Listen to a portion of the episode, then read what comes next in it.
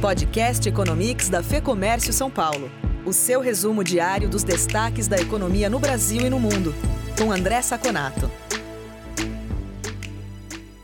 Em um dia de poucas divulgações, o que deu tom no início dos mercados pela manhã foi o medo de uma nova onda de contaminação por coronavírus. A OMS anunciou que novos casos diários estão batendo recordes, muito por ajuda de Brasil, Índia e Estados Unidos. Além disso, a Alemanha disse que a taxa de contaminação, que estava beirando 1, 1,06, que é o ideal, subiu para 2,88.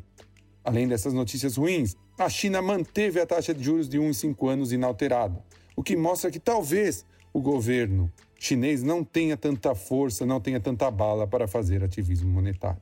Isso fez com que as bolsas, tanto da Ásia quanto da Europa, caíssem, principalmente a da Espanha, que, por uma agência de risco, teve ameaçado vários ratings de empresas não financeiras.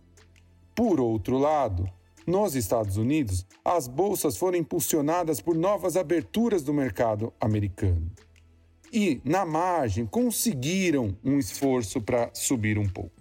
Dow Jones subiu 0,59 e Nasdaq 1,11 na sua máxima histórica. Aqui no Brasil, à espera do relatório do Copom, que vai sair amanhã cedo, e do relatório trimestral de inflação, que sai quinta pelo Banco Central, fez com que abrisse um pouco de espaço para a realização de lucros antes dessas comunicações. O mercado espera um sinal de ativismo monetário da autoridade monetária brasileira, para que possa ter um novo impulso.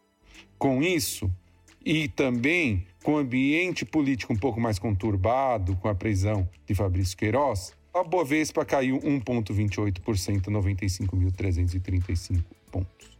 No caso do câmbio, houve uma queda da taxa de câmbio de 0,89 a R$ 5,27 por dólar.